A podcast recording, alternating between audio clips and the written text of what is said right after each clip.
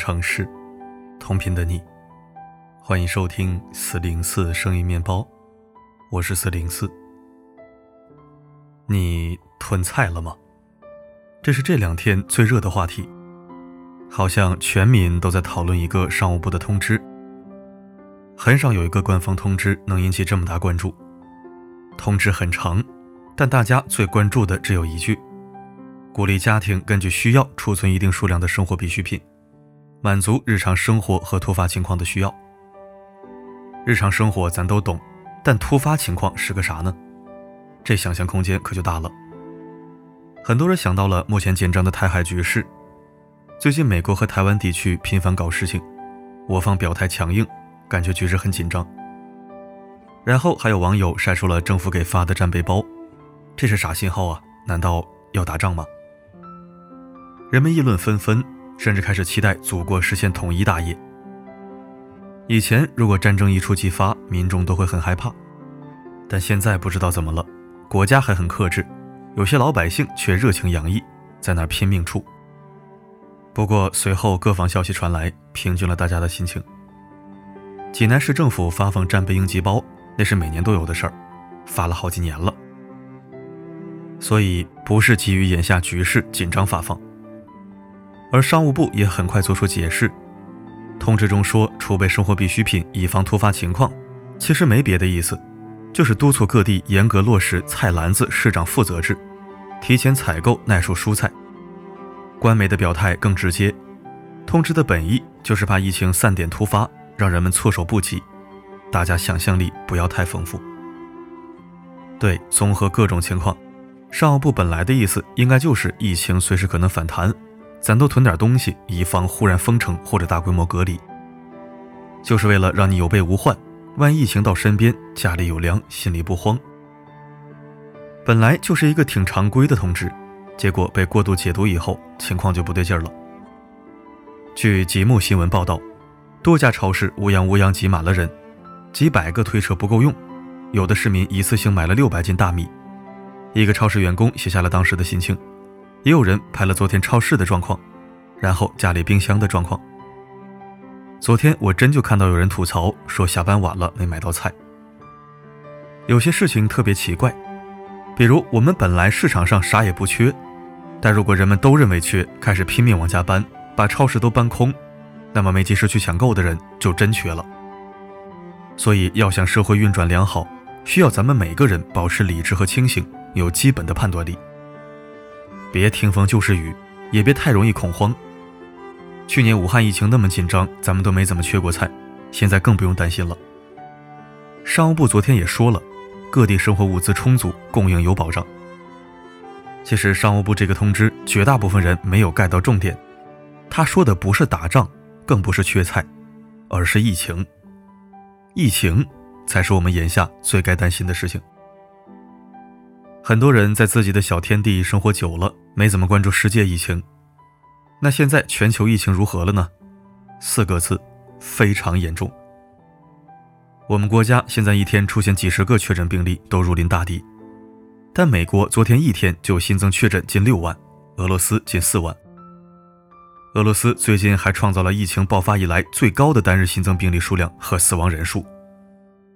昨天一天，世界一共新增了近四十万确诊者，六千七百多人死于新冠。看总数的话，就更吓人了。现在全球累计新冠感染者已经多达二点四亿，有超过五百万人死于新冠。而世卫组织估计，真实的全球新冠死亡人数要远比这个数字高，至少在一千万人以上。美国现在因新冠死亡人数是最高的，已经达到了七十六万人。相当于每一万人就有二十三个人死于新冠。第二名是巴西，新冠死亡人数六十多万。巴西参议院正在指控总统轻视防疫工作，犯有谋杀罪和反人类罪。疫情以来，我们对数字已经麻木了。认真想想，几亿人感染，上千万人死去，这真不是小事儿啊。中国现在控制得好，所以我们没太有感觉。但现在世界好像一个着了火的村子，我们左邻右舍都在烧，火还很大，不时有火星溅到咱们家。我们千方百计防控，也很难防住所有。一个火星子没看到，家里就会烧起来。事实上，这两年我们都是在一次次的起火灭火当中度过的，大家都揪着心，也都很疲惫。最可怕的是，这样的日子不知道什么时候是个头。只要外面的火还在烧，我们就不得不一直这样严阵以待。而现在的情况是，外面的大火一直烧得很旺，完全没有停下来的迹象。这才是我们现在面临的真正危机。最近有些人抗议抗烦了，开始讨论有没有必要这么紧张，动不动就隔离，动不动就全程核酸检测，动不动就停止线下教学，动不动就不让做生意。有人觉得很多国家都躺平了，一天确诊几千几万都放任不管，也就那样了，为啥我们就非得不计成本坚持清零呢？是不是过度紧张了？昨天，中国国际电视台采访了钟南山院士。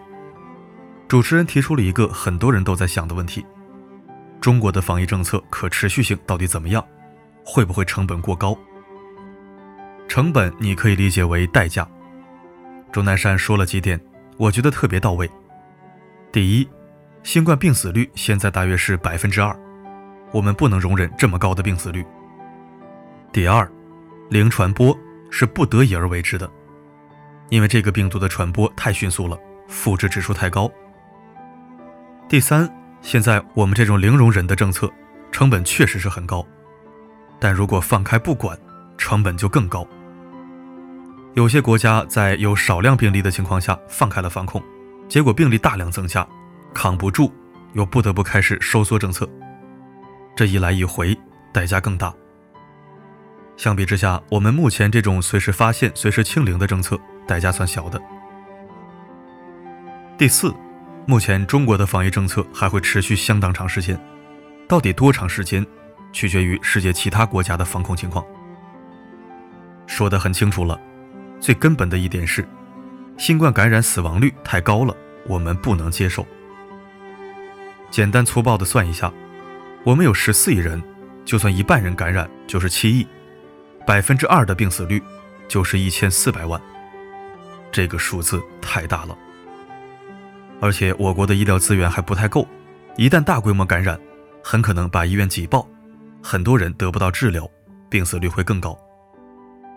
如果我们现在为了保经济，为了省点核酸检测的钱，导致将来疫情失控，那绝对是因小失大。说到底，在要钱还是要命这个问题上，国家选择保老百姓的命，这是好事儿。否则，谁能保证那百分之二不是自己或者至亲呢？所以有一点是可以肯定的，不能让疫情发展起来。而这个病毒传播又太快，现在还没有特效药，疫苗保护力也不够。那么最好的办法只能是一旦发现迅速消灭，坚决不让星星之火烧红满天。眼下我们正是这样做的，代价很大，但已经是最优选择。更是不得已而为之。当然，政策在执行过程中有很多问题，我们需要不断改善，尽量用最小的代价去控制零星的病例。但前提必须是及时控制住。而钟南山说了，这个政策要持续相当长时间。那么，相当长的时间是多长呢？我感觉应该以年计，因为全球疫情根本没有停下来的迹象。而且病毒还在不断变异，疫苗根本追不上。前天联合国秘书长还在说，以为新冠大流行已经结束是一个错误，必须在继续施打疫苗的同时，不放松佩戴口罩和保持社交距离等防护措施。综合全球疫情，这个冬天我们面临的挑战格外严峻。第一，今年是双拉尼娜年。大概率会是一个冷冬，天越冷，新冠病毒传播的越厉害。第二，气候异常会影响蔬菜粮食的产量。第三，今年全球能源荒，我们也没有幸免，这可能影响到很多行业。第四，冬奥会很快要来，到时候会有上万外国人来北京，是一个大挑战。以上种种，如果单独来看，我们都完全能应对。但怕就怕坏消息都加在一起，引起质变。所以稳妥起见，商务部就提醒大家储存点生活物资，以防万一。囤上点儿万一疫情忽然严重，万一物资供应紧张，咱有备无患呢。嗯，大概就是这样。不是眼下有啥大事要发生，应该只是为安度冬天做点准备。所以大家也不用急着去抢，不差这两天。过几天消停了，去超市买点米面油肉奶、白菜土豆胡萝卜、木耳香菇各种瓜，如此之类，挑容易保存的，喜欢啥随便买点就行了。也不用太多，否则扔的时候会很后悔。哦，对了。一定记得嘱咐老爸老妈呀。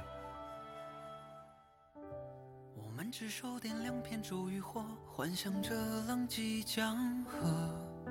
月落时，这边是你，那边是我。曾以为世间寻常的承诺，向来最奢侈不过。墓碑下，左边是你，右边是我。你说若路过你曾挚爱的感谢收听。去年疫情严重的时候，囤了菜、肉和米面油。当时全国都是一副疲于应付的状态，我都做好了打持久战的准备。结果，知道中国抗疫牛，谁能想到这么牛啊？肉和菜倒是可以慢慢吃完，食用油保质期也都比较长。可是粮食是怎么吃也吃不完。结果慢慢生了小虫子，能吃的尽量吃了，实在不能的，只好撒在楼顶喂鸟。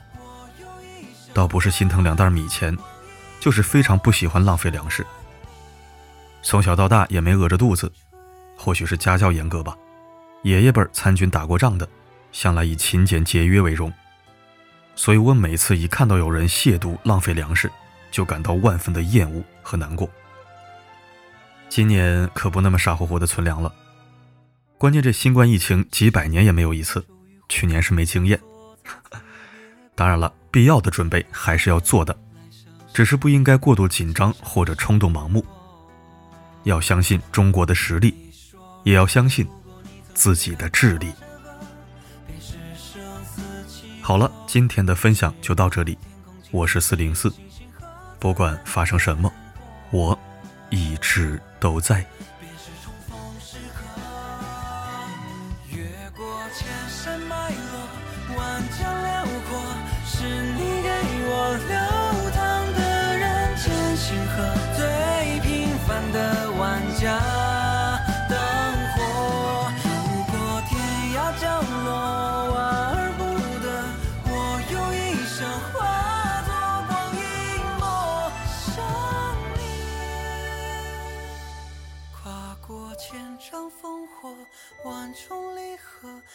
时间在无两双下的手掌，不能紧紧相依，将我。